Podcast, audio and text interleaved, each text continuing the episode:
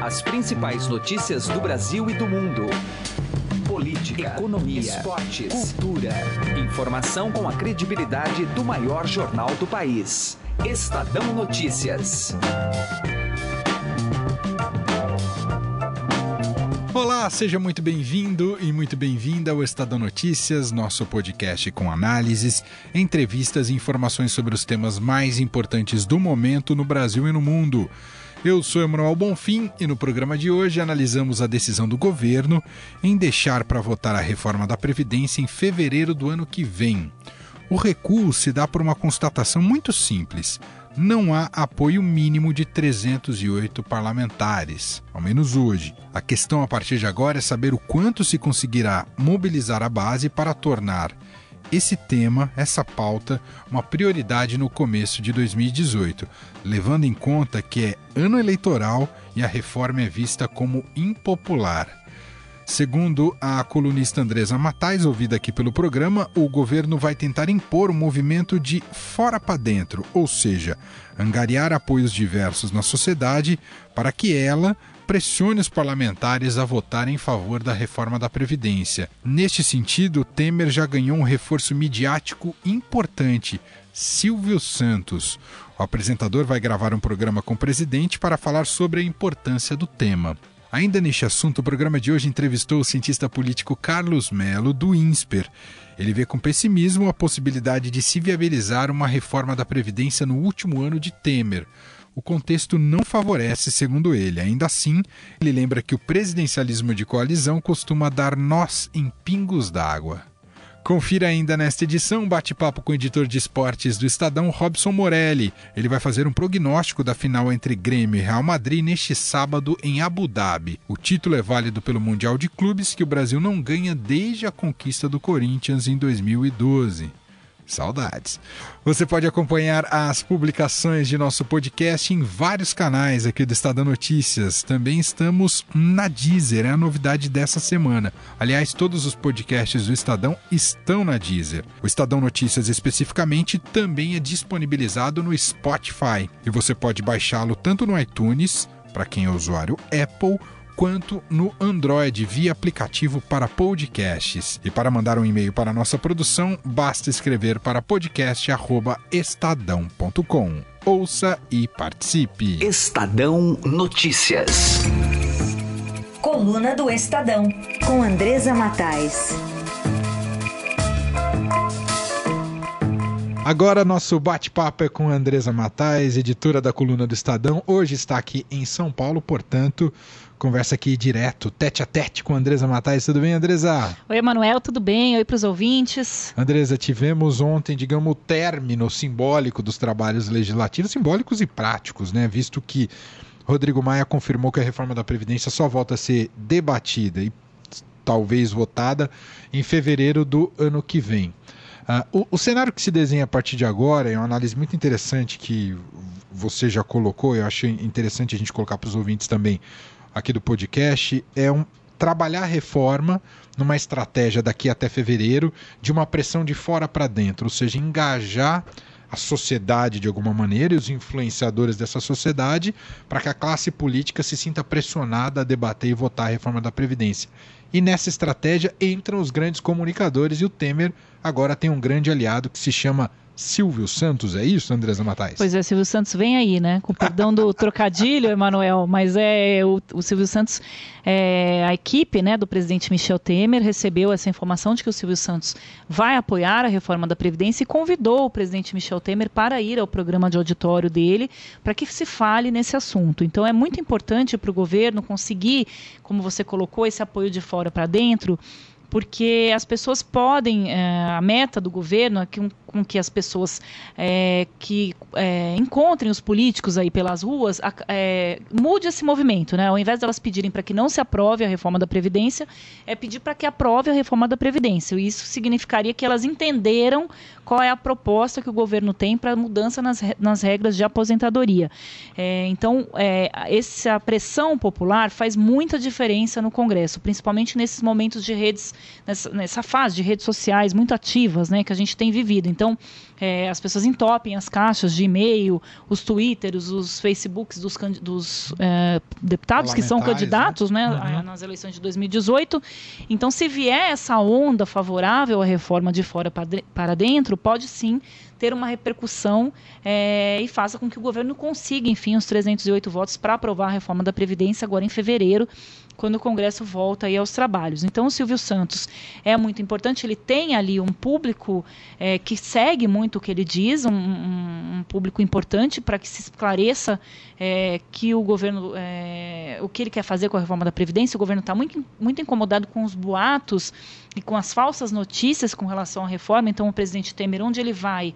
É, essa semana ele foi num evento da CNA, Confederação Nacional de Agricultura, é, que não tinha nada a ver com a reforma da Previdência. Ele pediu licença para falar no assunto e para desmistificar algumas coisas que é, têm sido vendidas por aí. Então, o governo está batendo na tecla de que a reforma vai acabar com os privilégios dos servidores públicos ao igualar a idade para aposentadoria, é, e, é, e é isso que o governo vai mexer. Então, ele não vai reduzir é, a aposentadoria das pessoas, as pessoas que a, a, a, idade mínima é só daqui a 20 anos. É, então, receber esse apoio de fora é o que o governo vai fazer agora durante as férias dos parlamentares para ver se eles voltam mais tranquilos para a votação, porque hoje não tem voto. A reforma foi adiada porque não tem votos e o governo não quer perder esse debate, Emanuel. Muito bem. Andresa Matais, editora da coluna do Estadão. Uh, volta a qualquer momento a participar aqui do nosso programa. Obrigado, viu, Andresa? Obrigado, um abraço para todo mundo. Estadão Notícias. Política.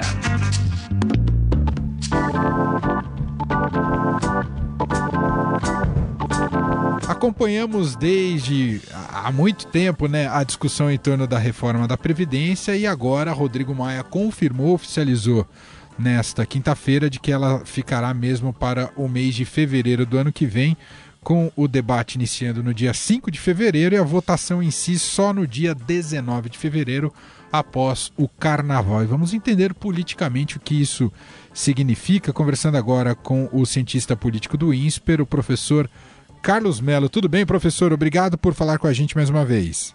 Prazer falar com você, Manuel. Professor, em primeiro lugar, a gente pode fazer um diagnóstico de que o fato da reforma da Previdência não ter passado ainda no ano de 2017 tem relação com o, o fôlego já gasto para a sobrevivência do próprio presidente Michel Temer? Não tinha mais carta na manga para fazer uma reforma como essa passar? Certamente, Manuel. E quando você fala carta na manga, vamos dar nome aos bois, né? Isso significam recursos, recursos do Estado.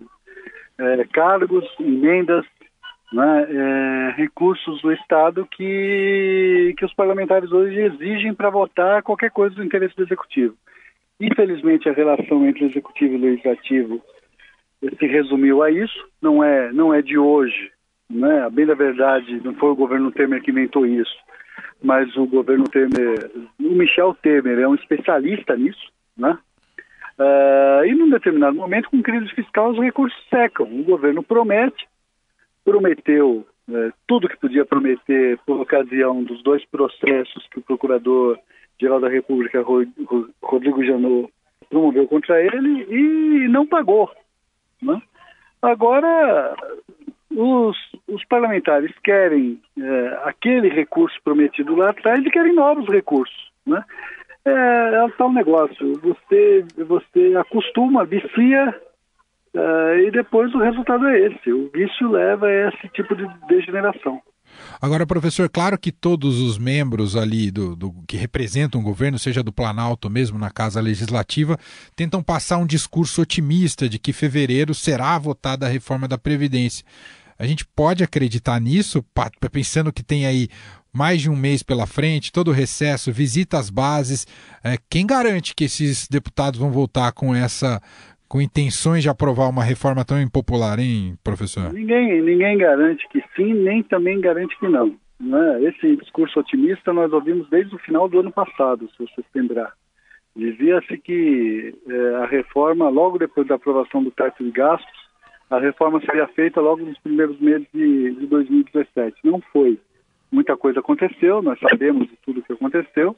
Agora, novamente, esse discurso otimista renovado para o começo de 2018. Acontece que as condições fiscais do Estado só pioraram, né? Você tem o teto de gastos que, que não te permite muitas promessas, ou não, pelo menos não te, te permite pagar as promessas que você faz, e é um ano eleitoral. Né? A reforma da Previdência, e eu quero dizer para você que eu acho a, reforma necessária, eu, eu, eu, avalio que a reforma é necessária, mas ela foi muito mal comunicada, e, e mal comunicada, ela, ela, ela ficou com um estigma de ser uma reforma impopular.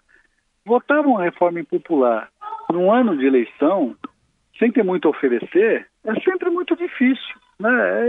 E aí eu, eu, eu fico me perguntando, é, quais, quais funções diferenciam o final de 2017, dezembro de 2017, de fevereiro de 2018?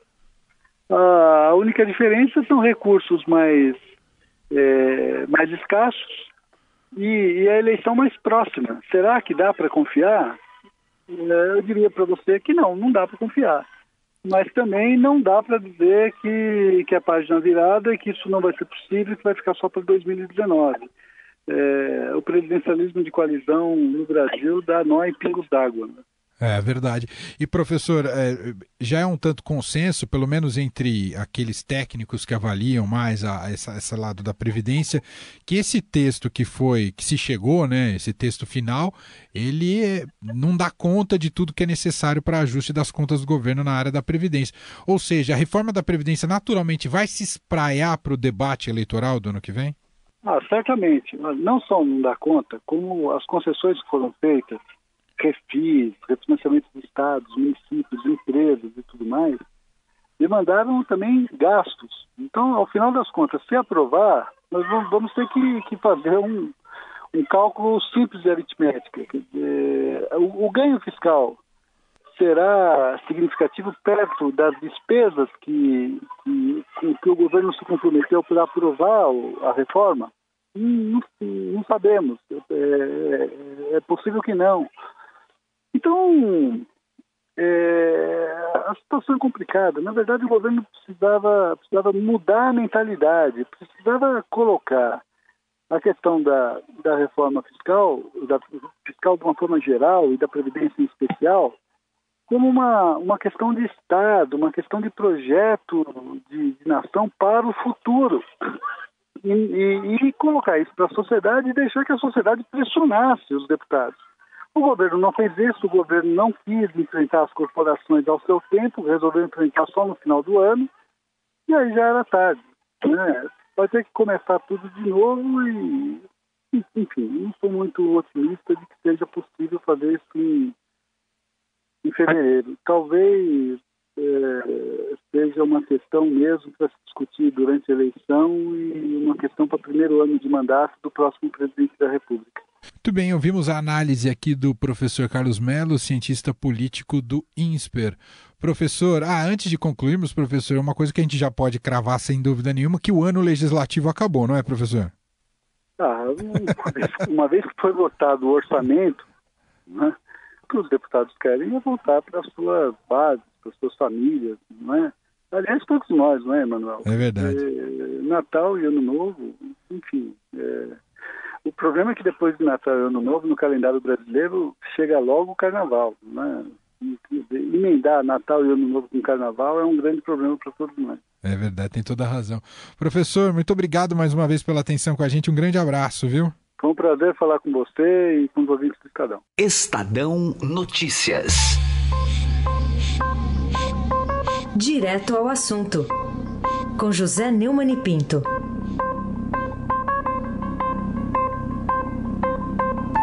É, eu estou muito preocupado quando eu vejo essas notícias a respeito da questão da condenação do Lula. Não é com a sorte do Lula, não é se ele vai disputar ou na eleição. O que me preocupa é que, se por acaso o Tribunal Regional Federal da Quarta Região, no dia 24 de janeiro, resolver manter a condenação, nós eh, estamos diante de dois riscos. Né? Um, de um lado, é o seguinte: o Lula vai apelar, apelar, apelar, tem 17 apelações e vai tornar a eleição uma incerteza jurídica até o ano de 2070. Né? A outra é a seguinte: caso ele seja condenado e perca os embargos e, e os recursos, o PT se prepara para uma luta que pode ser até clandestina, né? uma luta contra a democracia. Esse, esse uso do, dos recursos ele pode parecer democrático, porque a justiça faz parte do Estado de Direito, mas não é. É um desafio à ordem, é um desafio ao calendário eleitoral, é um desafio à vontade do eleitor que precisa ser respeitada e a questão da isonomia da disputa na eleição. Há possibilidade de clandestinidade, inclusive com vídeos convocando para um dia de rebeldia, de revolta, pelo Zé Disseu, que é condenado, que não podia estar botando vídeo nenhum. Isso é um absurdo a justiça permitir isso. Um condenado convocando o povo para desafiar a justiça. Pois bem, isso tudo me leva às origens do PT, quando o PT era dividido em, entre aqueles que queriam chegar ao poder pelo voto e os que queriam chegar pela Revolução Armada. Os do voto ganharam, eh, usando um discurso moralista, e terminaram roubando tudo, esvaziando todos os cofres. E agora eles parecem optar, caso a, a justiça puna esses crimes, por uma estratégia de golpe, de ruptura institucional, denunciando um golpe que não é a possível condenação de Lula. José Neumann e Pinto, direto ao assunto. Estadão Notícias. Esportes. Destaque esportivo agora aqui em nosso podcast, porque amanhã, às três horas da tarde, tem o grande jogo, quase fechando o ano de 2017 né, para os brasileiros, porque o Grêmio enfrenta o Real Madrid valendo o título do Mundial de Clubes. Para falar um pouco mais dessa partida, fazer algumas projeções, eu convidei o editor de esportes do Estadão, Robson Morelli. Olá, Morelli, tudo bem com você? Olá, Emanuel. Olá a todos. Vamos falar de um jogaço. É, Morelli, você coloca no papel assim Grêmio Real Madrid, a gente já sabe para quem dá o favoritismo, a gente já até espera uh, de uma certa maneira que o time merengue se imponha na partida pela qualidade do seu time, dos jogadores, enfim, não preciso ficar me explicando por aqui. Minha pergunta é muito simples, Morelli. Quais alternativas o Grêmio tem, possui na sua maneira de atuar e com que dispõe no elenco? Quais alternativas para tentar é, é, acabar com esse favoritismo do, do, Real Madrid, hein, Morelli? Você tem toda a razão e todo mundo que acompanha esse jogo, que vai acompanhar esse jogo, é, apostaria todas as suas fichas no time espanhol, né? Inclusive eu, né? Mas tem gente que não aposta. E qual que é a saída deste Grêmio para tentar barrar o Real Madrid? Eu acho que está no meio de campo, eu acho que passa pelo meio de campo, Emanuel. Se você deixar o time do Real Madrid com a bola nos, nos pés, como eles fizeram com o Al Jazida, é, é, é muito difícil. É muito complicado. A, as possibilidades são grandes, são gigantescas pela direita, pela esquerda, pelo meio, pelo centro do gol. Então você fica muito refém do que o adversário vai fazer. Por isso que eu acho que a solução para este Grêmio, que é um bom time, que tem bons jogadores, que tem uma pegada, que quer ganhar, que foi para lá para o Emirados para não voltar sem a taça, é você é, congestionar o meio de campo, é você não atrair o Real Madrid para dentro da sua defesa, para dentro da sua área, é, e você conseguir daí fazer algumas jogadas. Você tem o brasileiro Luan, que é um dos melhores jogadores da temporada, que fortalece muito este Grêmio. Então, é um bom jogador. Você tem o Jeromel em boa fase, você tem é, é, um meio de campo do Grêmio que sabe jogar futebol com apoio dos seus laterais. Os laterais marcam um pouquinho mal, vai ter que melhorar nisso. Jeromel vai ter muito trabalho na área, mas se você conseguir congestionar esse meio de campo, eu acho que você equilibra um pouco o jogo, Emanuel. Lembrando que a diferença é brutal, né? O Real Madrid tem todo o dinheiro do mundo para fortalecer o seu time e tem todos os jogadores, é, quase que os melhores do mundo, né? O melhor do mundo está lá, o Cristiano Ronaldo está lá. A temporada também ajuda, né? O time espanhol, o Real Madrid vem de uma de um começo de temporada, passou ali por um jejum ali de gols, Cristiano Ronaldo mais ou menos, mas eles estão em começo de temporada. O Grêmio está no seu último suspiro do ano. O cansaço é maior, Emanuel. Então, tudo isso vai fazer parte, tudo isso são ingredientes, né, é, para essa boa partida. Zidane reconheceu no Grêmio um time forte, um time que quer ganhar muito esse campeonato. Como todo sul sul-americano, né? Mas também disse que o Real quer essa taça e aí vai ser um jogaço, né? Se eu não estou enganado, Morelli, mas você confirma para mim, o último brasileiro a disputar e ganhar o Mundial foi o Corinthians em 2012, não é isso, Morelli? Exatamente, exatamente. Foi o Corinthians em 2012. É, e contra um Chelsea que não era um time tão badalado como é, é, sempre chega essa competição Barcelona, Real Madrid, né? É, o Chelsea é, era um time bom, era um time que ganhou é, lá na Europa, mas não era um time que dava muito medo a, ao futebol brasileiro, não. E o Corinthians foi lá e ganhou bem, né? E ganhou com dois gols do Guerreiro, né? É, que era então atacante do Corinthians, hoje no Flamengo, e hoje que vive uma situação delicada aí de doping, suspenso por um ano. Então, assim, é possível? É possível, né? Já aconteceu? Já aconteceu. É, o Real Madrid é favorito contra o Grêmio? É favorito, tem os melhores jogadores, tudo isso que você falou na, na nossa abertura de conversa aqui. Mas futebol, gente, futebol é, é, é, prega muitas peças. Né? Nós vimos agora recentemente o Flamengo perdendo em casa para o Independente e acho que o Flamengo não era tão ruim assim, tão mal, é, tão inferior ao time argentino. É, e o time argentino ganhou o título dentro do Maracanã. Então, é possível, tem que ter seriedade. O Renato é, é papel fundamental nessa decisão, Emanuel, Renato Gaúcho, né? Sim. É um cara que já jogou, já ganhou, sabe como é, é malandro do futebol e ele deve aprontar alguma coisa.